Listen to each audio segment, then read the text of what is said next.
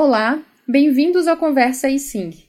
Eu, Cláudio Andruzek e Kalinka Damiani, hoje vamos conversar com o maestro Alessandro San Giorgi. Primeiramente, uma breve apresentação dele. O maestro nasceu na Itália, diplomou-se em piano no Conservatório de Milão e prosseguiu seus estudos nas classes de composição e regência.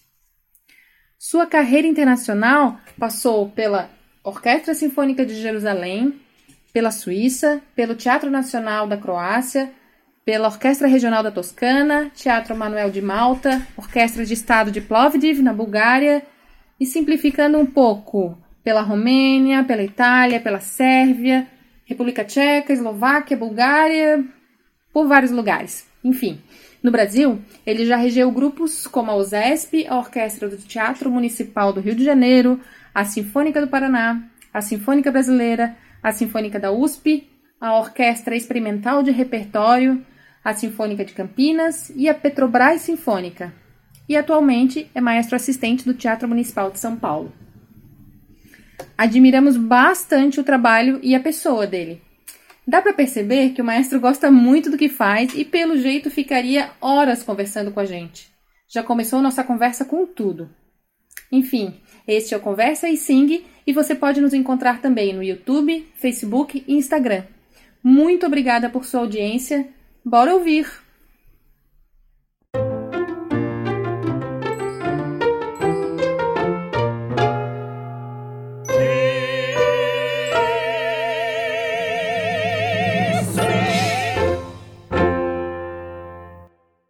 É, eu reparei que tinha muito mais talento aqui que não no mundo com o qual eu tinha convivido até então.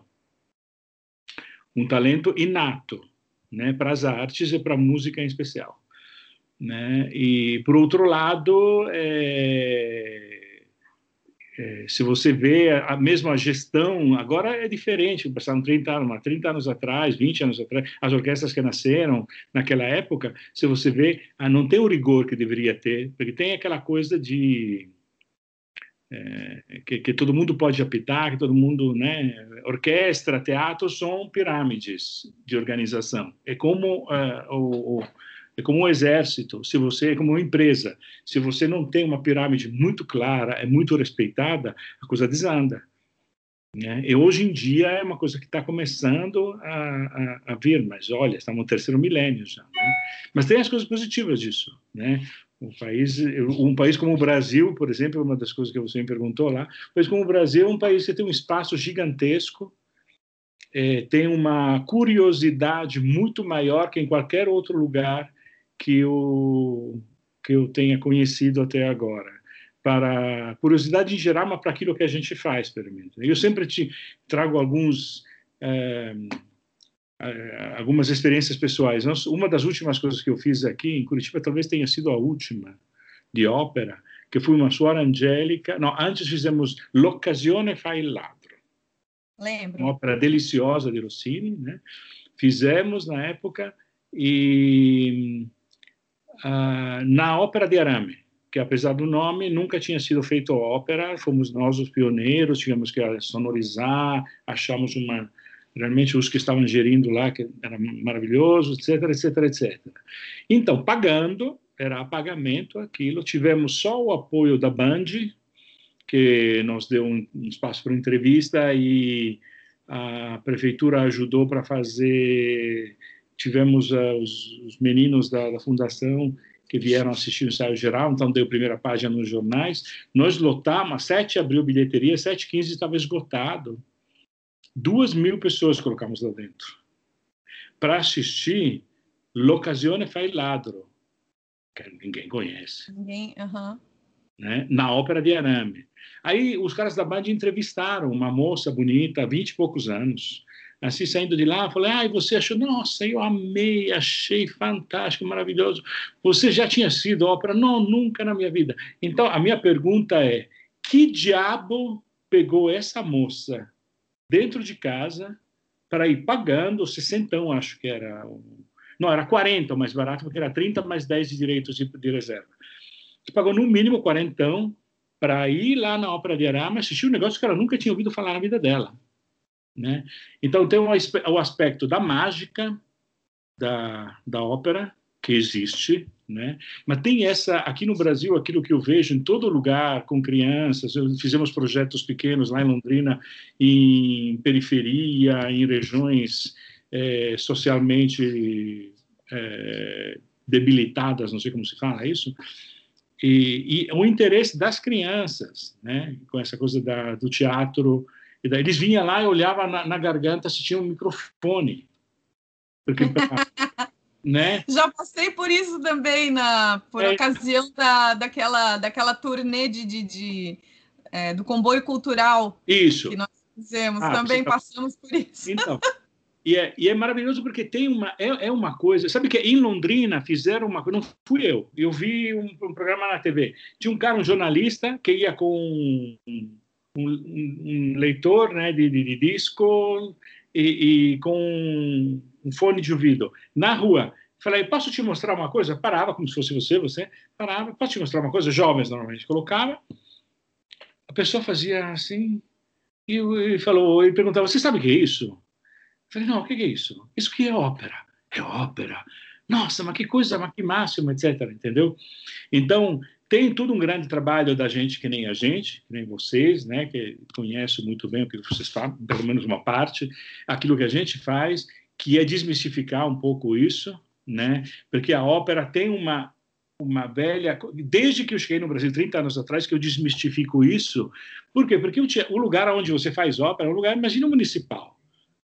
Né? Na época, eu me lembro que eu dava entrada para o taxista. Quando eu entrava para o falei, nossa, o senhor trabalha municipal? Mas não, deve ser. Eu falei, não, custa cincão entrar. Mas aqui tem o ingresso, leve a sua esposa. Mas como tem que investir? Eu falei, senhor vai para a igreja? Vou. Então, veste como vai para a igreja. Se sente bem assim? Tem que se vestir como se sente bem. Não tem... Porque tinha aquela coisa dos filmes, né? Aquela coisa, é aquela estreia, é todo mundo de fraque, é tudo... Né?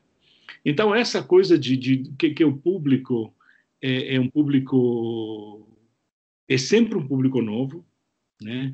É uma coisa muito interessante que eu percebi voltando no Teatro Municipal dois anos atrás, e que para concertos também, né? Tinha os garotos, 16, 17, 18 anos, que com a escola, professor trazia, né? E no meu concerto vieram lá para me conhecer, e eu fico pensando, né? A gente sempre pensa que fazemos é, concerto didático ou para a juventude, como tinha na época minha lá, e, na verdade, a gente tem que fazer sempre, porque 30 anos atrás tem gente que não tinha nascido, 20 anos atrás, 15, que poderia, 12, né, que poderia participar. Então, é, essa desmistificação, essa tirar o pó, as perucas da, daquilo que é o nosso trabalho, é um trabalho, é, é, é, é nossa obrigação para a sobrevivência, né? É porque uhum. depois é bonito, não porque não é egoístico só para a sobrevivência, porque a gente faz uma coisa que é bonita né, as pessoas, quando assistem, ficam encantadas. Né? Aquilo que a gente faz é uma coisa que encanta, é uma coisa cara, mas é uma coisa que encanta. É verdade. Então, o problema, você me perguntou o que, que eu vejo, o futuro, eu acho um futuro brilhante. Peraí, peraí, peraí, peraí. Então, vamos, vamos organizar vamos, isso. Vamos por ordem. Espera um pouquinho. Tem um pão aqui que eu não queria... Poxa, por, por que, que não tem cheiro, né? Ele fazendo pão. É. Porque... Ainda bem. Ainda bem que não tem cheiro, senão a gente. É, ainda bem é. que tem cheiro, porque senão a gente ia ficar. É, não, é um pão, é, eu deveria fazer menos, é um pão de abacate, que eu uma vez vi o Rodrigo Hilbert fazer, e é uma coisa que fica muito, muito bom, porque não tem gosto de abacate, tem gosto de alcachofra, para mim, não sei, não me pergunte por quê, e fica verdinho. Então, e a gente queria, na verdade, começar perguntando qual foi o seu primeiro contato com a ópera. O primeiro contato, primeiro como, como, como pessoa, e depois a gente quer saber o primeiro trabalho com ópera. Como é que foi? O primeiro contato com a ópera, na verdade, foi a minha mãe. Um dia me disse: eu era, eu era estudante de piano, eu era pianista, ganhar concurso de piano, etc minha mãe veio e me disse, mas você deveria estudar ópera. Assim, eu falava, ópera? Mas eu, eu toco Chopin, eu toco Beethoven. E ela fez pat-pat no meu ombro. Eu falei, ah, você verá. Juro. Eu tinha uns 18, assim. É, o contato com a ópera veio através de alguns colegas de, de conservatório, que era na classe de canto, e que eu tinha acabado conhecendo por acaso e que começaram a organizar, tinha, tinha uma, uma espécie de, como chama, curso de verão, assim, né? É, onde era montada a Suora Angélica. Aí, em cima da hora, me convidaram, falaram, você vai também? É, eu conheci um maestro lá, é um senhor já de uma certa idade, tudo bem, eu vou também, né? Então, fui lá, então, meu primeiro contato, que eu posso dizer verdadeiro, fui como estudante, né, em Suora Angélica. Antes não tinha tido essa coisa de, de melômano, coisa assim, de, de ir atrás da ópera. Como disse, eu ia mais, eu estava começando a estudar regência, tinha começado a estudar regência para regência sinfônica, não tinha nada a ver com ópera ainda, e eh, tinha, assim, eh, eh, digamos, Aliás, vamos fazer um passo atrás, é verdade. Eu fiz um, um eu quando tinha 15 para 16, na escola de municipal de música onde eu estudava, a minha professora um dia falou: "Desce lá que a Floriana, ela tinha convidado essa Floriana Cavalli, não sei se vocês conheceram, uma pessoa da época da Callas que fez uma certa carreira, inclusive. E essa Floriana Cavalli, uma senhora bonita, toda trucada, maquiada, que dava aula de canto lá. Desce lá na classe da, da, da Floriana que ela precisa de um pianista para os cantores. Então, lá vinha Puccini, seis bemóis, e lá eu destrinchar. E essa foi efetivamente a primeira experiência, não fui de ópera, né, mas com, com a lírica, com a, com a voz, que eu descobri quanto me teria me servido isso depois na carreira, porque eu comecei a criar um ouvido de acompanhar os cantores com aquela idade, coisa que eu não não que fazia toda hora, eventualmente, né? Até chegar nesse curso que depois acabei fazendo, que fui logo antes de ir para o Brasil. É, então, a, a, foi uma coisa meio assim, por acaso, digamos, não é uma coisa da qual eu ia atrás, mas esse por acaso começou a me puxar pelos cabelos. Né? Essa coisa de Jerusalém foi a primeira coisa importante que eu fiz e fui com lírica. Foram áreas, foi Seva Padrona, foram áreas italianas, fui na Jerusalem Symphony. Então, um negócio que mostrou, e Walter Belloc, que era agente de uns que estavam cantando com, comigo lá, me chamou quando voltei, porque os cantores falaram de mim, e ele me chamou e, e me ofereceu de vir para o Brasil para ser assistente do Nashville. Então ali eu fui ah, e a primeira foi, é a primeira foi o Belo é que foi o contato então dessa então, primeira vinda para o Brasil. E assim, eu falei para o Walter, falei, Walter, mas você não me viu? Não, não, mas eles, eu, eles me falaram super bem de você, tudo bem, vai conhecer o Nashville na Suíça, tudo bem. Aí fui conhecer o Nashville na Suíça, e eu falei, ah, ele fala perfeitamente italiano, eu falei, olha, mas o Walter me mandou, etc. Ele falou, ah, você gostaria de fazer o assistente? Eu falei, eu gostaria, mas, mas você não me conhece. Não, mas o Walter falou, mas o Walter também não me conhece. Não, não se preocupe, eu avisei, né? Se vocês me querem, eu vou, etc. Então um tiro, um tiro no escuro, é, mas deu certo no dia do meu aniversário. Então eu posso colocar esse como primeiro verdadeiro contato do meu, no dia do meu aniversário de 89, eu estava fazendo um teste aqui em São Paulo, né, para ser eventualmente assistente a partir de 90 do Nashville. E aí eu estava fazendo toda aquela coisa, piano em sala, maestro interno, etc, etc. Aí uma hora o, o, o Nash me falou, Alessandro, você vai descer para o fosso agora porque eu quero ouvir, porque diz que está tudo pesado, e estava tudo pesado, o Nash tem um braço violento, né? E a, é, o fosso do Teatro Municipal é um fosso muito complexo, muito, muito difícil de... ele é muito sonoro, porque fizeram um negócio de cimento atrás também, quando fizeram a reforma, a primeira reforma, 30, mais de 30 anos atrás, e aí foi para colocar o elevador, tiveram que colocar, mudaram a estrutura. Então aquilo joga um som muito forte, muito violento para fora. E então estava pesado. Então assim, eu me lembro que na pausa eu fui decidido que eu ia para o fosso. Foi a minha primeira vez no fosso, em absoluto, o terceiro ato da Boêmia, nunca vou esquecer. Mazzaria, Frontale, gente que vira, que está no estrelato até hoje. Né? Então, fui, esse foi o verdadeiro primeiro contato, que foi um contato profissional, é aquilo que me deu o contrato, inclusive eu saí de lá com o contrato. Que incrível, que incrível. E, e, e como que você vê é, essa, essa evolução desde aquela época até hoje da ópera no Brasil, assim, com relação a outros lugares também. Sim, é, a, a grande diferença entre o Brasil e os lugares que fazem ópera normalmente é que não tem nenhum teatro que é um teatro de tradição aqui. Né? Os teatros no Brasil, todos eles maravilhosos, belíssimos, feitos na época da grande riqueza. Eu regi em Fortaleza, um Dom Giovanni, é, tinha acabado de reformar o José de Alencar e colocar que atrás estava aberto, né? Colocar um vidro para colocar o ar condicionado. Tinha acabado de acontecer, a 92 né? E, então, que é maravilhoso, sem, sem considerar Amazonas, Belém, né? Toda uma época de grande riqueza por vários motivos, ou é caoutchouc, como chama, a goma, né? Ou, ou café, ou enfim. O começo do século XX foi um, uma época onde foram construídos uma série de grandes teatros, grandes e pequenos também, né? Que tem pequenas joias também em outras cidades menores. Mas nenhum deles, dos grandes especialmente, foi pensado como teatro para produzir ópera, mas para receber ópera. Tanto é que tinha as famosas turnês que vinham da Itália. Quando eu vim para o Brasil, eu fiz um concerto no, numa sala menor do Teatro alla Scala, com um coral que eu acabei largando porque eu estava vindo para cá. E tinha um maestro lá que ele participava, tá, que era o organizador, era no museu isso do teatro, né? E ele organizava, ele participava dessas viagens que antigamente, depois da guerra, antes da guerra, das guerras, depois da guerra, é, tinha o, o, a temporada de músico, o músico era pago de outubro, setembro, outubro, é, até maio. Depois, junho, julho, agosto, ninguém ganhava nada.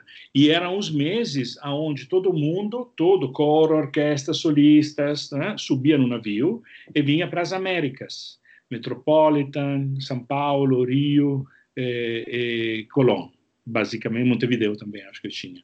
Então, essas turnês, que eram desde os anos 20, tem um registro de, de, ópera que eu tenho, inclusive, aqui em São Paulo, desde os anos 20. Tinha 23, 24 títulos por ano. Por quê? Porque tinha uns empresários que traziam. Né? Diz a lenda que a, a, a briga entre apoiadores de Callas e de Tebaldi nasceu em São Paulo. Porque elas alternavam, imagina, elas alternavam no mesmo papel Uhum. Callas e Tebaldi, imagine. então, mas de qualquer forma, tá, porque naqueles, naquela época, nos anos 60, também tinha 20 títulos. Sim, mas era título que vinha, e assim como vinha, tanto é que não tem lugar só na coxia do Teatro Municipal, é, o do Rio até um pouquinho maior, mas no estado, no estado de São Paulo é, é, é mínima, porque não foi pensada para ter uma central técnica, não foi pensada para ter um lugar para fazer figurino, costuraria, etc, etc. Tem uns lugares que se organizam para fazer isso, mas toda vez é um, é um, agora tem um galpão onde guarda as coisas, né? Mas é, não tem. Então o, o problema grave que eu vejo que deveria ser é, organizada, uma coisa que tem um custo, então prevê um tipo de investimento diferente, é criar um teatro de tradição, um teatro que produza. Né? Eu trouxe, quando eu regi, eu regi durante um ano, fiquei indo e vindo é, em Bratislava. Né? Bratislava tem dois teatros nacionais, um antigo, normal, e depois fizeram um moderno, que demorou mais de 20 anos, bem aquele aspecto comunista, mas os dois teatros funcionam. Eles têm uma orquestra e meia do Estado, tem um coro e meio, mais ou menos, e eles têm 24, 25 espetáculos de ópera por mês.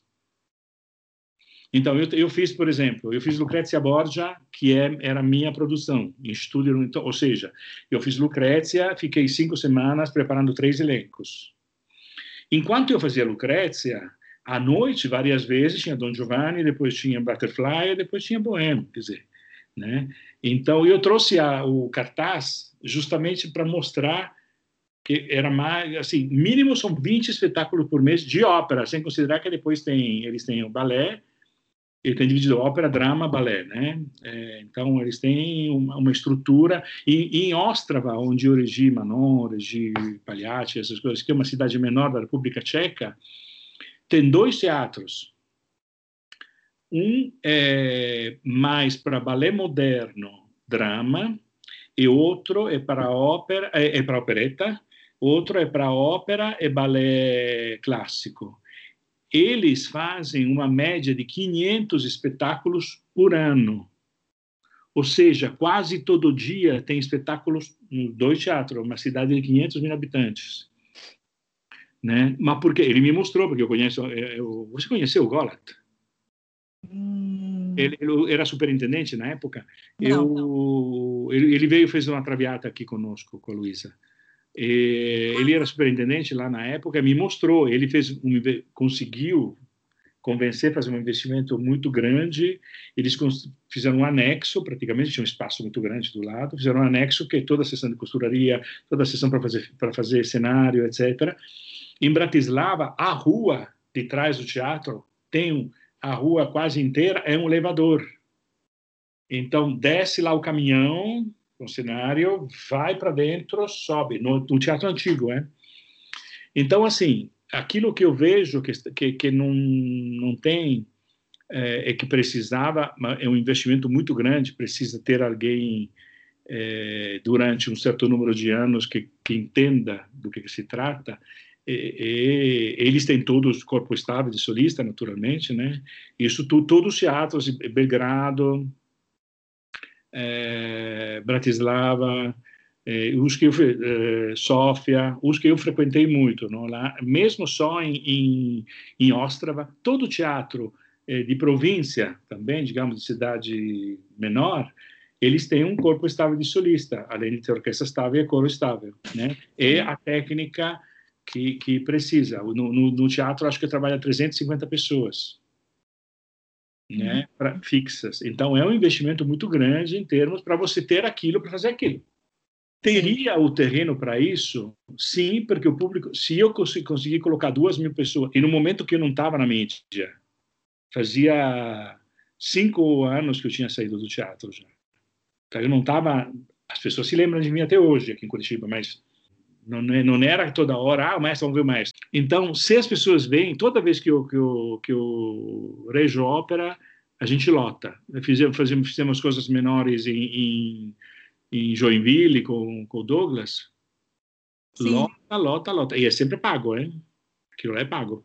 Uhum. E, então, é, e, e, o, o, terreno para a ópera é um terreno que é, eu considero que seja sempre mais é, amplo, né? E vale a pena aquilo que um pouco, inclusive tem a nível de preparo, que o, as vozes que tinha 30 anos atrás, eh, o tipo de preparo é muito diferente daquilo que tem hoje, que é muito maior, né?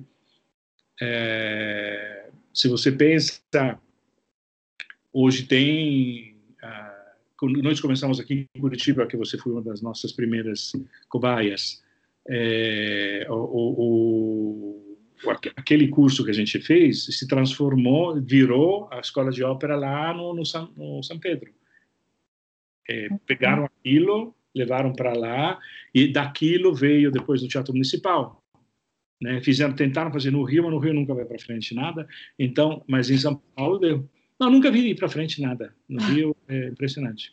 Extraordinário. Gente... Eu, amo, eu amo o Rio. Eu amo, amo, amo, amo a orquestra, amo o coral, amo muitíssimo. Fizemos ultimamente, fiz cavalaria lá.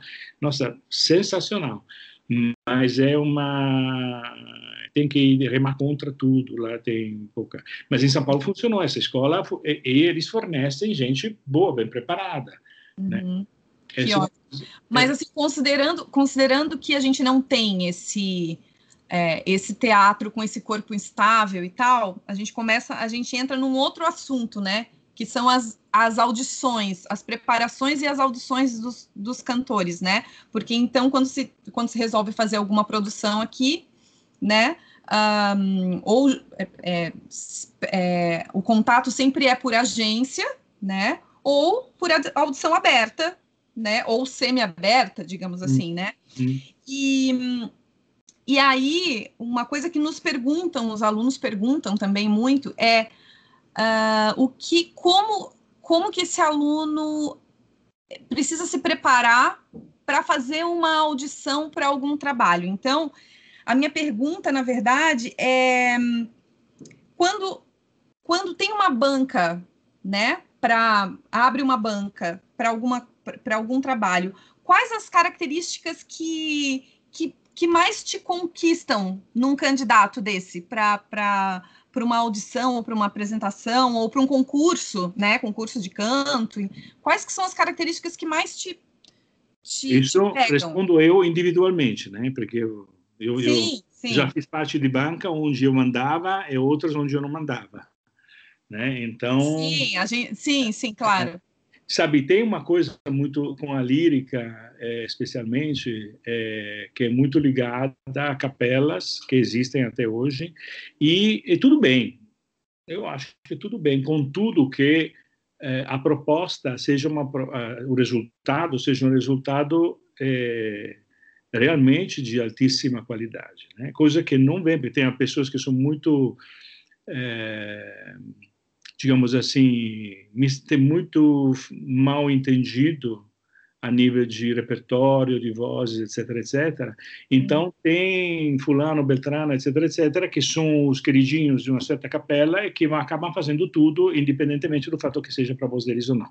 Então, pra, e falo isso para falar a primeira coisa. Primeira coisa que, que eu vejo é se é, a voz é adapta para aquele papel.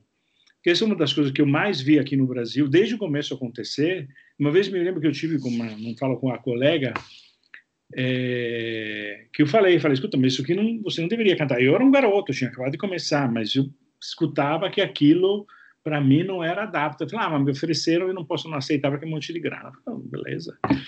Né? Então, teve, não, teve uma italiana que veio aqui com Colaccioppo cantava, cantava um monte de italianos aqui, fizeram a temporada, uma certa Silvia Mosca. Silvia Mosca tinha, acho que um, tinha 30 anos, estava cantando Tosca em todo lugar. Cantou três anos de Tosca e acabou. Só um segundo, né? Ah, é o pão. Quer mostrar? Tcharam! Uau! Aham, tá bonito, hein? Cozinhou nem a panela, sabe? Ficou bonito. Conhece essa técnica? De cozinhar o pão dentro da panela? Dentro da panela? Não. Eu não conhecia. Então, qualquer tipo de levitação, você deixa uma panela de aço ou de aquelas Le Croisier, aquela de, de ferro fundido, né?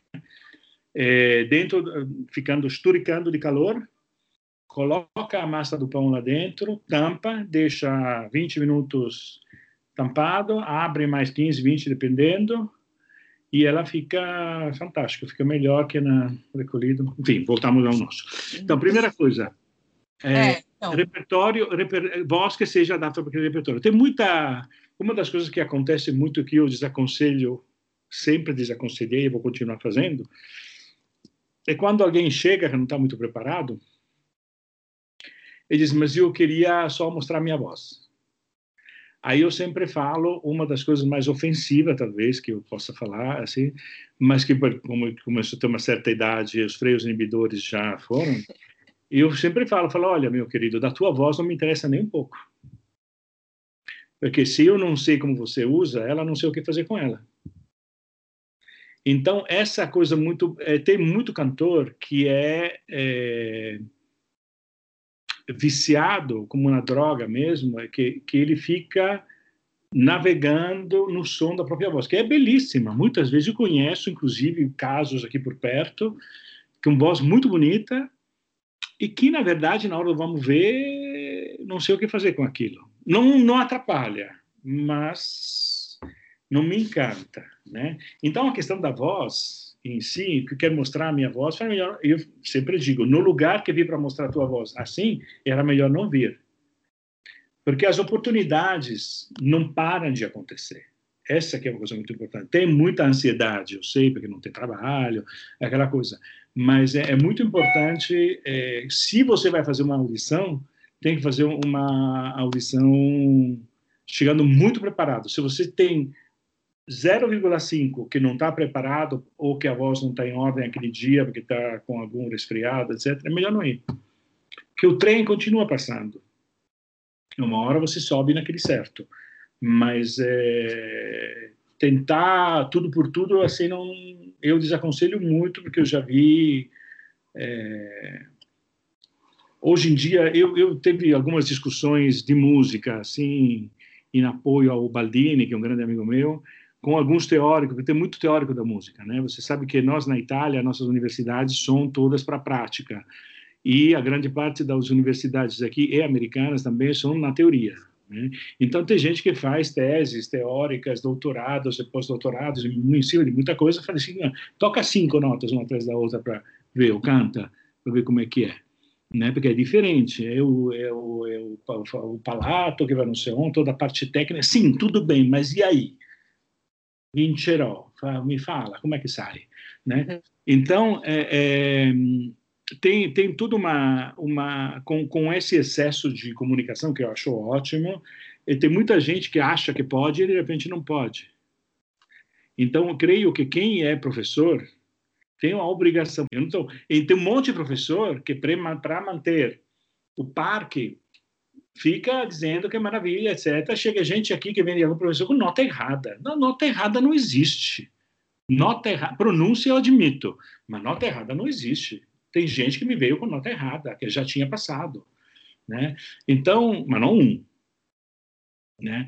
Então, é, essa questão da, da, do preparo é uma coisa para ser é, muito, muito considerada. Antes de você se expor de uma banca, qualquer seja o nível da banca, hein? qualquer seja, é, o do teatro, vai ter que ir lá saber que está preparado. Pode dar certo, pode não dar, porque aí tem aquela outra questão né? Se somos eh, eu e um outro colega para decidir é, o que que vai, de repente eu tenho uma, uma ideia, outro colega tem outra.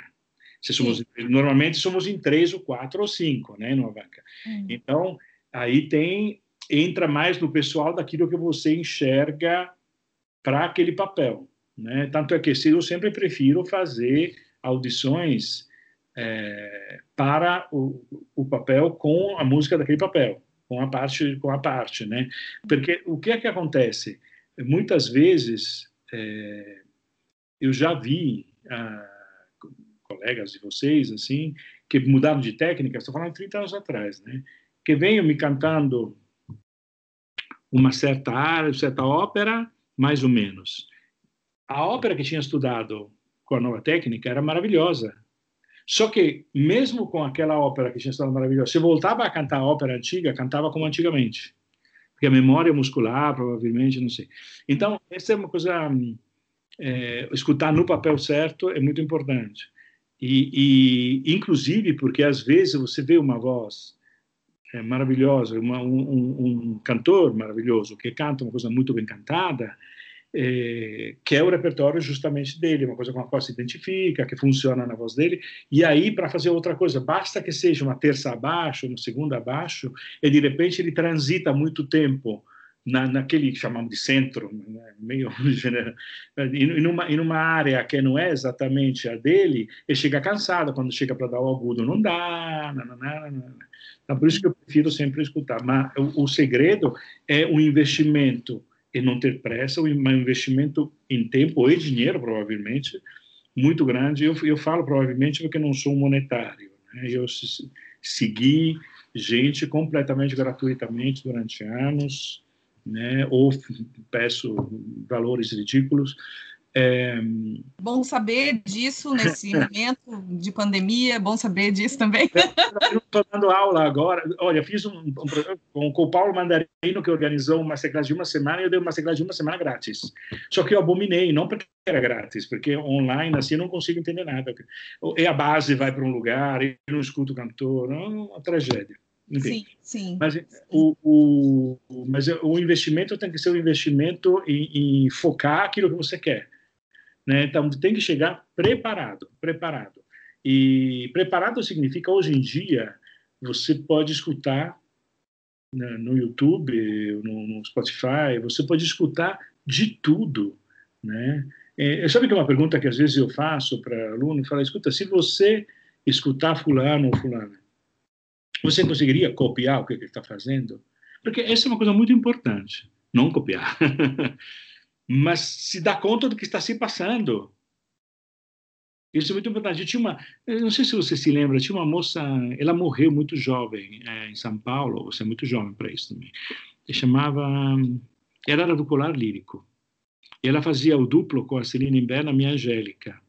Era uma moça baixa, a cabeça a pera, o resto do corpo também, vesga, meio índia, com uma voz que tinha três oitavas de extensão, completamente maluca, completamente maluca, mas uma das vozes mais generosas. Uma vez trazia para mim a Rainha da Noite, outra vez a Amélia. Né? É isso assim. E funcionava, funcionava assim. E, e por que falei dela?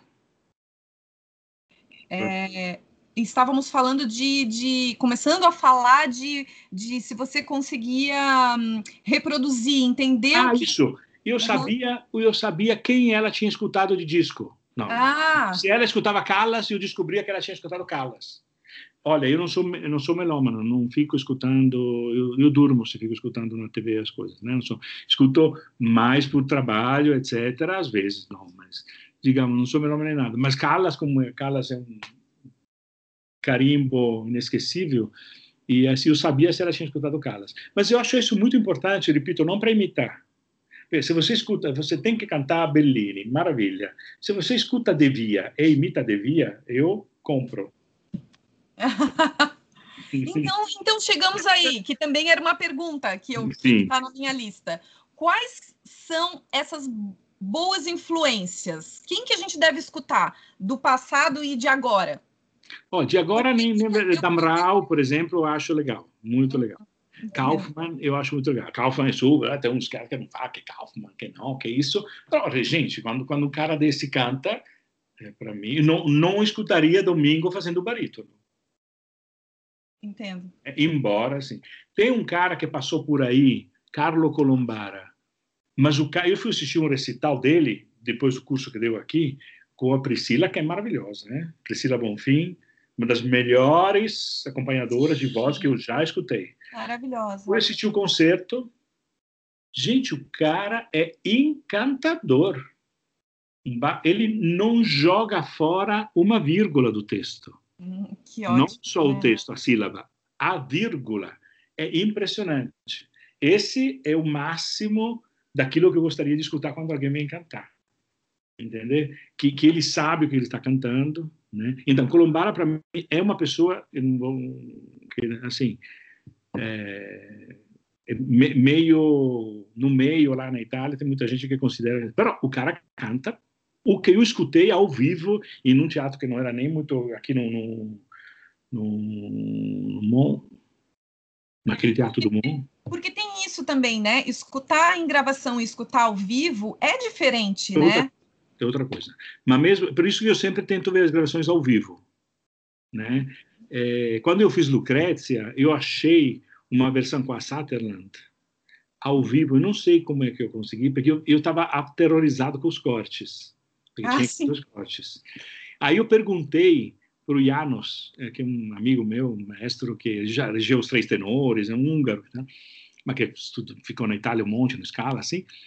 E ele falou: olha, os cortes do Bonis são os melhores. Eu tinha acabado de achar uma versão ao vivo no YouTube. Então, eu marquei todos os cortes na minha partitura, cheguei lá e eram os cortes que a orquestra já tinha. Mas aí você passa para um cara que sabe, entende? Eu, a primeira, eu estava me apresentando em Bratislava, teatro de tradição, 50 quilômetros de Viena, o pessoal vem de Viena, a crítica sai em Viena, entendeu? Então, é, é é, é, essa questão, é, esse, digamos, é, por isso que quando eu falo da voz é a, é a, coisa que deveria ser menos importante para cantor. O importante, o que, é que você faz com ela, né? Que você tem uma voz bonita ou não, é sorte sua, é como ser alto ou baixo. Né? É, gordo ou magro a gente viu que a gente pode até resolver, mas alto ou baixo não tem o que fazer, né? A, a sua forma física tem pouco o que fazer. Então, a sua voz é aquilo é a genética, é, você é assim. Agora, aquilo que você faz com a voz é a coisa mais importante, né? Aquele significar o texto exatamente é, como assim, a pronúncia ela é, é, uma é um reflexo, na verdade, não é, quer dizer, se você pronuncia certo, você fraseia certo, você faz o legato certo. Na, no italiano, a coisa mais importante da pronúncia é que ela estuda, é, é, é ela simplifica, digamos, o legato, ela auxilia o legato, né? Uhum. Então, especialmente no, no repertório como você que trabalhou com Mozart comigo, você sabe que mesmo com Mozart eu faço questão que tenha, já que temos a, a lição do bel canto, eu uso ela com Mozart também, porque ajuda. Sim. Eu não sei como é que cantava na, na época de Mozart, né? E, sinceramente não sei, mas sei que eu prefiro feito, feito com a linha de canto legato. Né? Uhum. Então, a questão realmente da, da preparação, daquilo que eu vou atrás, é alguém que me convença, que eu possa fechar os olhos e, e me convença do que está acontecendo. É, é, uhum. Experiência pessoal, eu, eu, fiz umas, fizemos quase 200 audições por uma boêmia lá na Itália, quando eu voltei a morar uma época na Itália. Era uma operação jovens na Europa e tinha uma boêmia que a gente fazia na cidade de Arezzo. Era um teatro muito bonito, tal. E a gente, eu não aguentava mais escutar Mimi, mais escutar museta. E vinha outra com os olhos assim, vinha outra com a mini saia inguinal, linda, maravilhosa, mas mais ou menos, né, de voz. E aí eu não aguentava mais. Aí chegou uma que é minha amiga até hoje. Era em tailleur, com calça azul e com paletó azul. Super simples, assim, e eu não aguento Me Chiamano Mimi, é uma área que eu não aguento mais. Não aguento mais porque é, é muito difícil cantar bem, que é um recitativo quase, não é nenhuma área. Quem toca música é orquestra, não é cantor, né?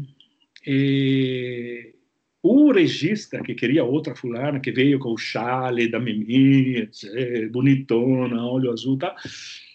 Quando ele falou que chegou uma hora, eu levantei, eu, eu fui lá perto e olhava para lá, falei, gente, olha só. E a, prim, a, primeira vez que eu fui raptado por uma voz, mas não pela voz em si, mas por como essa moça cantava.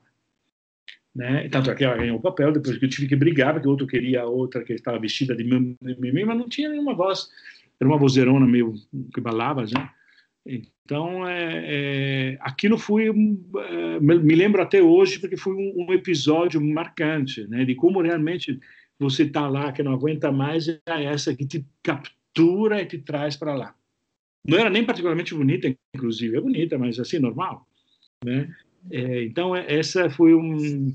É isso que eu quero. Eu quero que alguém me capture, que me deixe. que, que, que me encante, sabe? Eu quero perguntar de um outro episódio. Sim. Que você já deve ter falado, respondido milhares de vezes essa pergunta, mas eu vou fazer ela de novo. Pode fazer. eu quero saber como que foi dirigir a Eva Marton. foi muito legal, foi muito legal. Eu estava, naturalmente, como pode imaginar, né? Eu era um pouco mais que garoto, mas tinha 30 e pouco. E então combinamos que ela queria me ver a noite antes do primeiro ensaio em São Paulo. Então fui no hotel dela com as minhas partituras e ela que fala perfeitamente italiano escolheu falar inglês comigo porque assim cada um de nós imaginou eu estava num território desconhecidinho né? porque se eu falava italiano é a minha língua mas aí, e ela, eu perguntei, mas a senhora faz. Ah, pera. Ela queria fazer um concerto só de verismo italiano. E fui eu que convenci, através do agente, que falei: olha, a senhora Sul-América é conhecida por Wagner, etc. Então eu que convenci a fazer a primeira parte Wagner, a segunda parte verismo italiano. Aí fui lá com minhas partituras, conversei com ela, tal, e eu com o dedinho, enquanto ela cantarolava, sentado assim, eu com o dedinho, assim, e ela olhava para mim, ela sorria. Ela olhava para mim, e sorria, e no fim do que passamos o repertório inteiro, ela ficou com aquele sorriso, falei, ah, vamos fazer um belo trabalho, porque ela estava tensa, né, evidentemente, falei, quem é esse ninguém que vem eleger? Eu. Ela ia fazer com Meta em Paris. Uh, tipo, duas semanas depois ia fazer em Paris com Meta, não me lembro o quê. Era lá eu, naquele momento. Né? Mas aí eu fiz um primeiro ensaio, foi super bem, e ela me, ela estava com o marido, né, sempre, que eu era o agente dela. E ela me pegava no colo, toda vez que podia, me pegava no porque ela é assim, mas uns 40 centímetros mais, 30 centímetros mais alta do que eu. É, é, eu chegava nos olhos quando eu estava no pódio. E, mas ela me pegava, me Alessandro, de longe, assim, fez uma dedicatória belíssima no, no meu cristão. então fui assim muito, um pouco eu acho que tem essa coisa da da como chama da, eu não tinha medo deveria ter. Como chama isso? Quer dizer porque eu, ópera eu sempre sobre Regé é, é uma coisa que veio quando eu descobri era uma coisa que o braço ia sozinho. Quando, quando alguém estava respirando diferente o braço ia atrás né? Isso é uma coisa instintiva que eu sempre tive. Então eu não tinha medo mas era inconsciência mesmo. Uhum. Mas aí deu super certo. Então, foi super, super, super, super. E diz a lenda, tem no YouTube, que eu coloquei, o, não fui eu que gravei, mas é, apareceu recortado, é, que o, a Turandot dela, aí ela fazia, ia fazer Turandot com, com, com Meta. É, a Turandot dela, em questa regia, diz a lenda que o único dó desse tamanho, afinado, que deu, foi comigo. Olha! Tanto é que no fim, depois que ela, Yanig me o quando acaba, ela faz uma. Você vai ver no YouTube, ela faz uma cara assim, tipo, é, fui eu? eu? Diz a lenda, não sei se é verdade, me parece estranho, né? Mas Ué, diz... vamos acreditar que sim. Mas não aquele é? foi um negócio com aquela voz, aquele tamanho de voz que vou te contar. Ela, claro, com aquela voz não tem piano, né? O fim de, de Isolda é tal, e fica um grito, né? Um grito não, bonito, mas é forte. Uhum. não existe, não existe. E depois ela, ela não tinha muita idade, mas ela já meio, não, acho que não tinha nem 60 uhum. quando cantou comigo.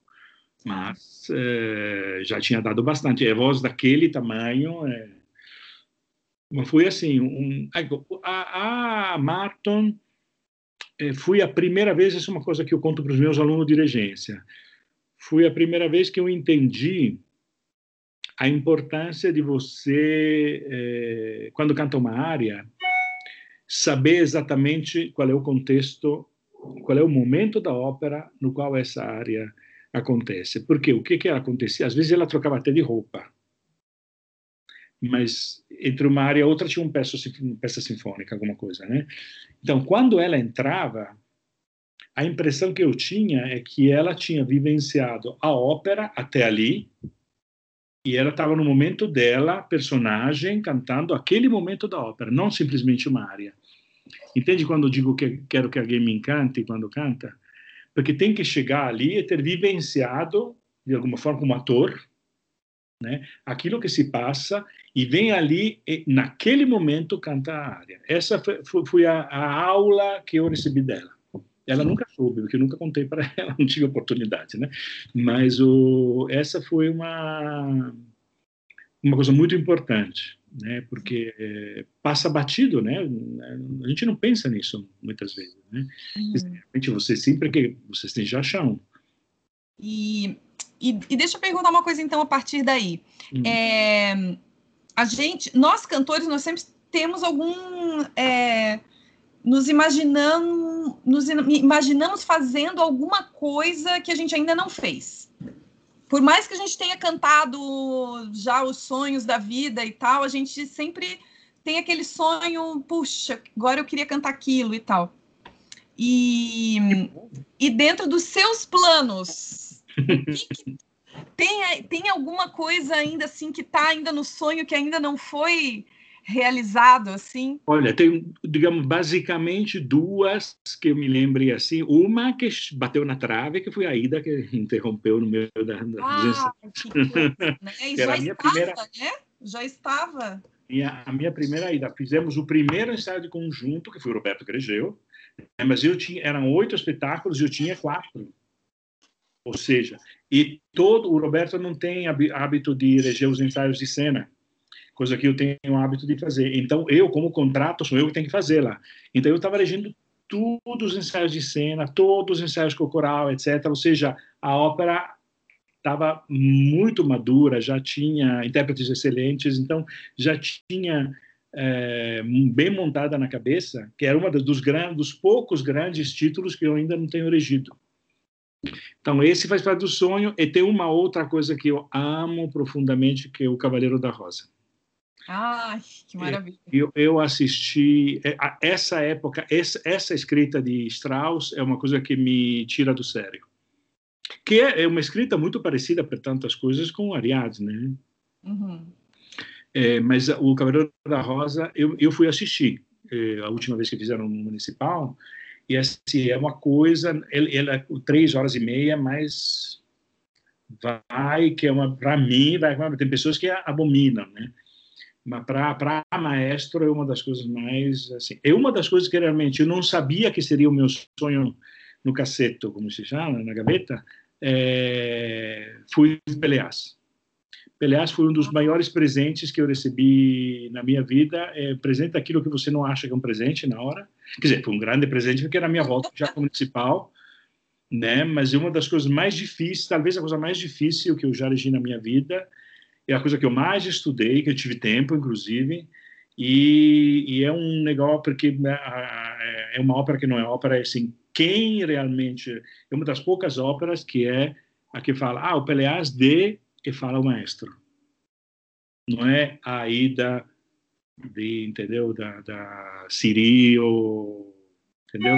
Uhum. A ópera é uma, porque é, é, a orquestra que faz o discurso, con, conecta o que vai acontecendo. É de uma dificuldade, mas de uma beleza, é uma espécie de droga.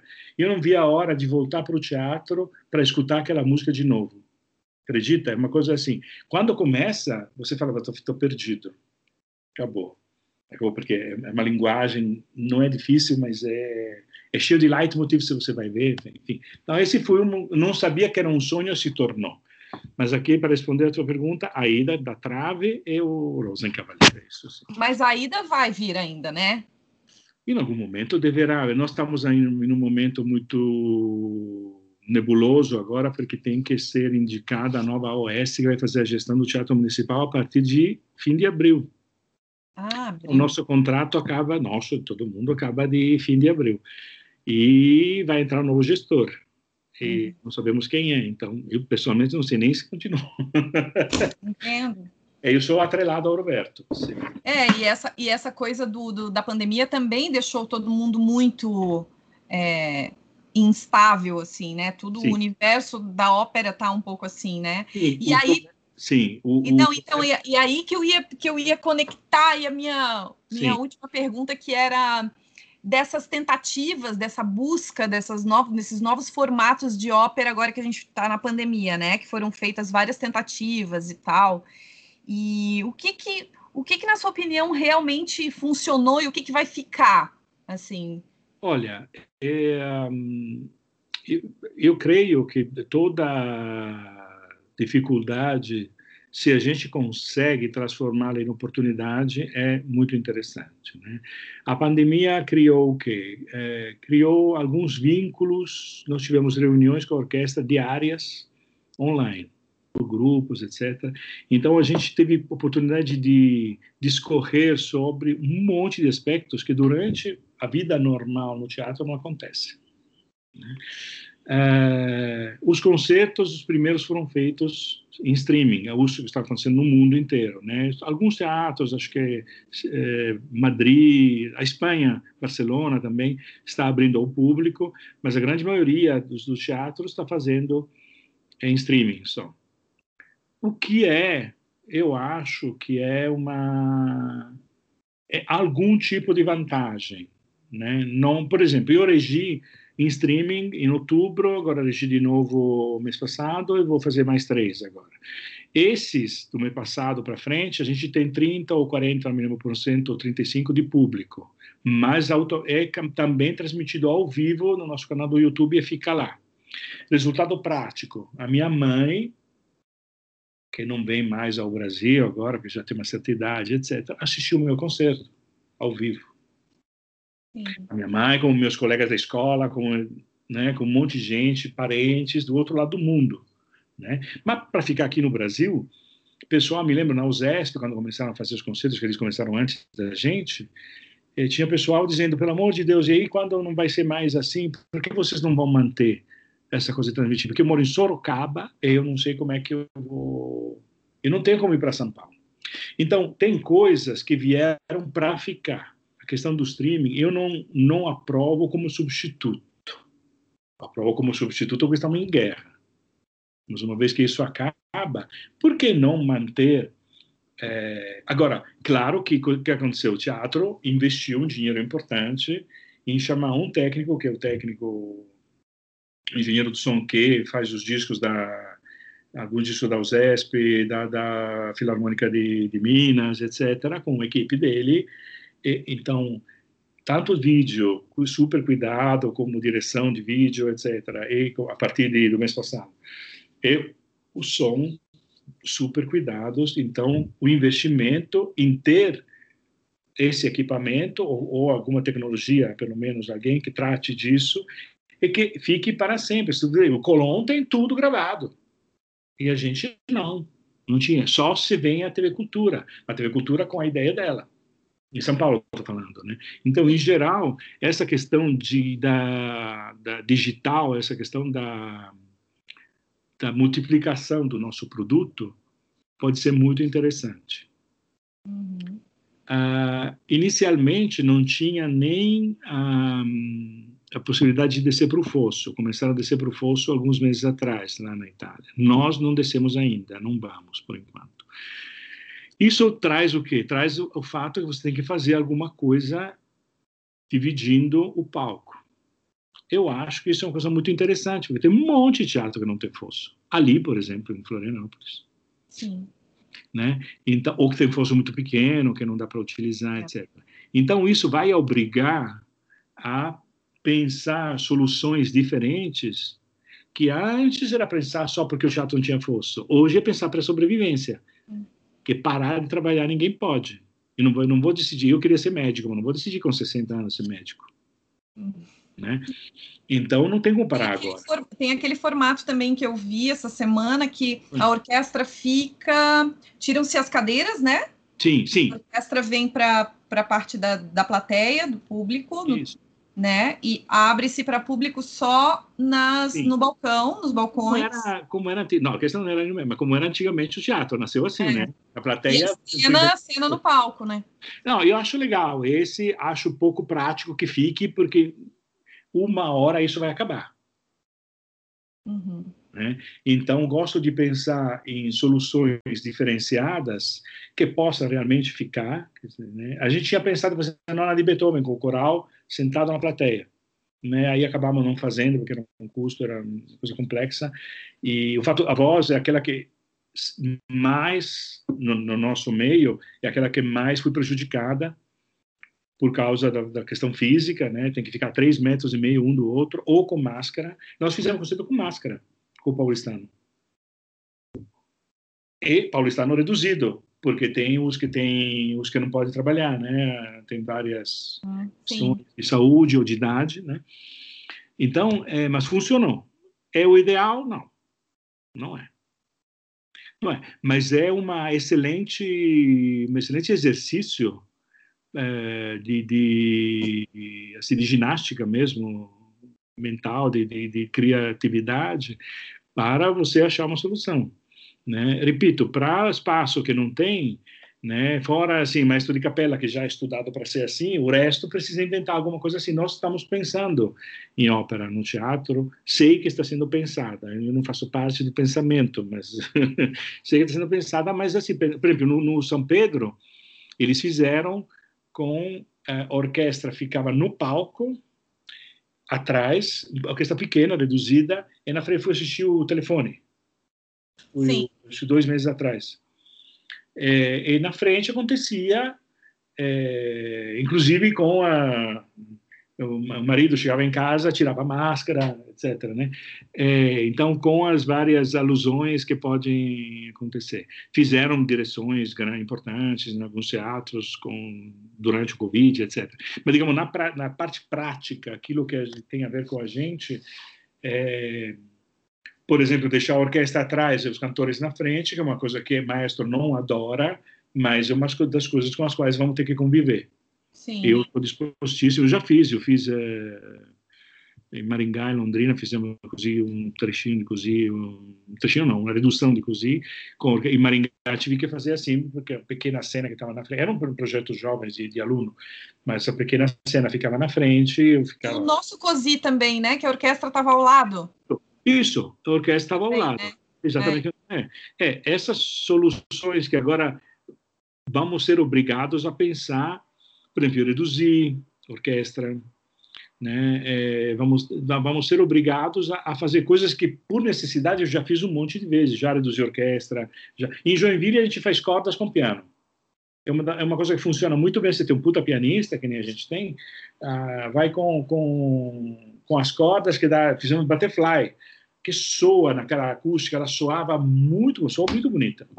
Uhum. Então, é, são situações, são soluções que a gente vai precisar usar, porque você me perguntou se era para ficar, e em alguns casos acho que é para ficar. E custos, espaço.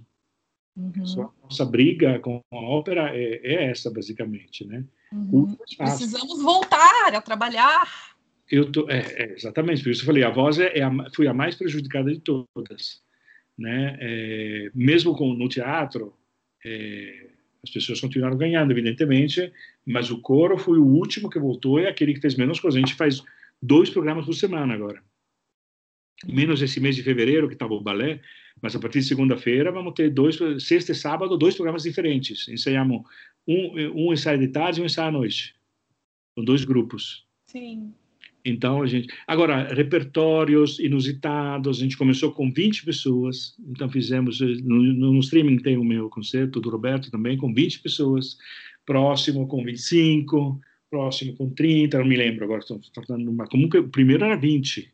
Uhum. Né? Distanciadíssimo, agora estamos com distâncias, medidas diferentes, então fica cada um com a sua estante, novas situações. É, mas essa coisa de repertório, por exemplo, ópera, eu descobri, ah, tenho uma ópera que, eu, que fizeram também no São Pedro que não fui assistir, que era, qual é que era? Não me lembro, foi belíssimo, a ideia era tudo em volta de uma mega mesa, ópera curta de, de Barber, acho, curtíssima. Ah, imagina esses repertórios, quem é que vai que ia buscar. Agora somos obrigados. Obrigados a resgatar coisas que há muito tempo não se faz aqui, né? É, o, que, o que nunca se fizeram, mesmo assim, e eu sempre falo, uma coisa que foi feita há 10, 15, 20 anos é como que não tivesse sido feita, porque tem, assim, é, tem gente que, que tem 20 anos hoje que não tinha nascido. então temos que fazer de novo. Uhum. Né? Porque ela vai ter filho, de repente, sei lá, né? as, pessoas, as gerações vão continuando. E a nossa obrigação para a sobrevivência, repito, porque a gente faz uma coisa muito bonita, eu acho, né, para a alma humana, além de ser para o nosso bolso, né, porque escolhemos de profissão, mas é, aquilo que a gente faz, faz bem para os outros.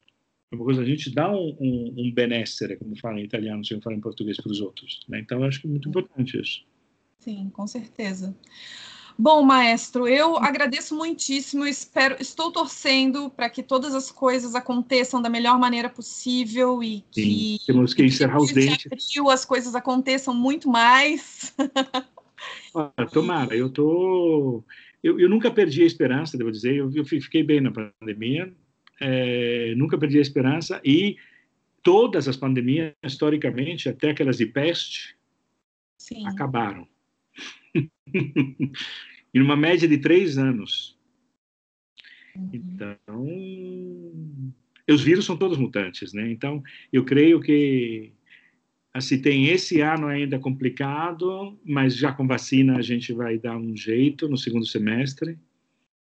E o ano que vem ainda volta quase normal. Uhum. Mas eu confio muito no segundo semestre desse ano já. Ah, eu também. Estou torcendo muito, eu quero muito que aconteçam coisas, não só para mim, mas para a arte, do modo geral, né? A gente, precisa, a gente precisa dar sinais que estamos vivos, primeiro, né? E as pessoas precisam, tem pessoas que, que né, não ganham nada se não trabalha. Exato, exato. Eu, eu não sou funcionário. No teatro, movimentar, né? É, tem, tem, que, tem que se manter, porque, inclusive, é que nem time de futebol eu gosto de futebol. Então, os primeiros times, os primeiros jogos, quando começaram, no ano passado, depois da pandemia, era parecia pelada. Não era time de Série A jogando. Né? Primeiro ensaio da orquestra nosso não parecia pelada, mas as pessoas estavam meio ainda tateando, né? porque todo mundo estuda em casa, mas o nosso trabalho é coletivo. O nosso trabalho é de agregação, de assembramento, né? Sim, então a gente quer, a gente quer aglomerar também. o nosso trabalho depende do conjunto. em casa não existe, embaixo do chuveiro, né? não existe. Então, é, é, o, conjunto, o conjunto precisa ser exercitado, né? exercido, não sei como dizer. Tem que treinar em conjunto para voltar até aquela intimidade que se cria quando você trabalha em conjunto. A intimidade até imediata, né? Intimidade é uma coisa que você não, não calcula que vai acontecer, né? Mas você está no palco e eu faço assim, você canta, aquilo é intimidade. Né? Porque a gente cria um canal é, que, que, é que, que, é aquilo que, sem o qual a gente não consegue trabalhar. Né? E para isso precisamos estar aglomerados. Né? Então temos que voltar quanto antes. É isso aí. Muito obrigado. Eu que agradeço. Cláudia, por favor. Eu, é, a gente quer complementar alguma coisa que eu tenha deixado escapar? Ou...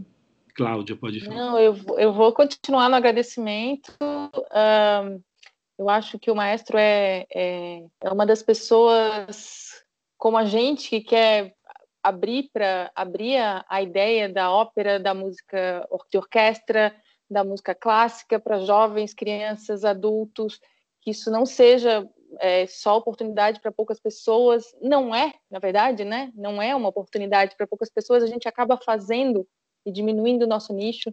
Então, esse é um dos nossos sonhos, eu acho, com o eSing, que está começando agora, que é, pelo menos através do canto, que é o que a gente mais tem afinidade em conversar, é, mostrar para as pessoas que nós somos pessoas que fazem pão em casa, que somos pessoas que trabalhamos, que estudamos muito, que conversamos, batemos, batemos papo e rimos e tivemos história com pessoas. É isso aí. E, e, e que o mundo tá, estamos no mundo e o mundo está tá precisando ouvir isso também, eu acho, para ver novas possibilidades. Gente, abriu um arco-íris aqui tão lindo no final da conversa agora. Mostra tô toda arrepiada. Gente. Que eu Mostra. tô numa área aqui, gente, será que eu consigo? Deixa eu ver. Importante não perder a esperança porque isso vai acabar mesmo. Então, tem que ter encerrar os dentes, hum, fazer força. Muito obrigada, maestro. Nos Obrigado vemos. Espero que tomara em breve. Que nós... Isso, tomara que nós vejamos logo. Isso. Tchau, velho. Tchau, obrigado. Tchau.